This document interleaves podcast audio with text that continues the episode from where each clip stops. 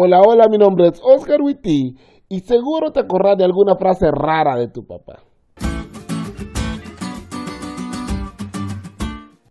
Mi papá tiene una frase, el buey del gusto retosa, y la utiliza para hablar de alguna persona que de lo a gusto que está se queja. Todos conocemos a alguien así como esa compañera que se queja porque sacó 9.8 de calificación.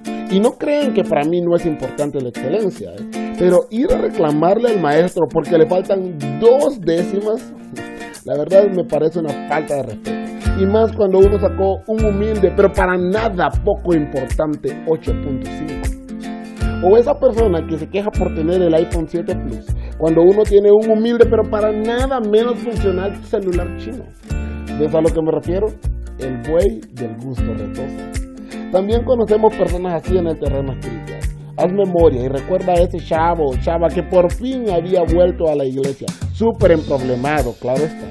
Y nos pide a todo el grupo de jóvenes que oremos por él o por ella. Y cuando Dios contesta su oración, le provee el trabajo que buscaba, o los rollos en la universidad se resuelven, o el asunto con sus papás se arregla, se va.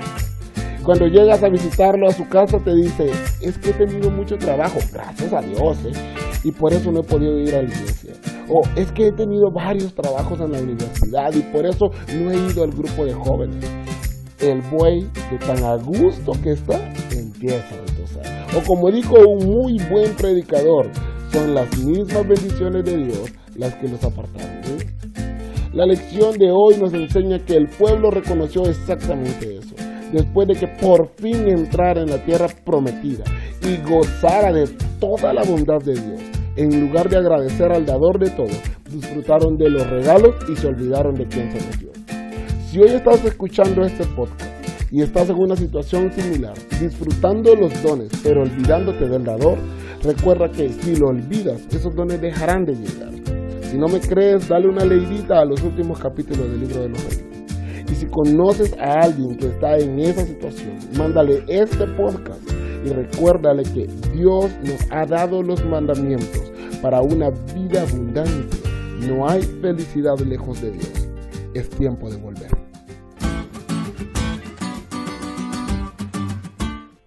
¿Te diste cuenta lo cool que estuvo la lección? No te olvides de leerla y compartir este podcast con todos tus amigos. Es todo por hoy, pero mañana tendremos otra oportunidad de estudiar juntos.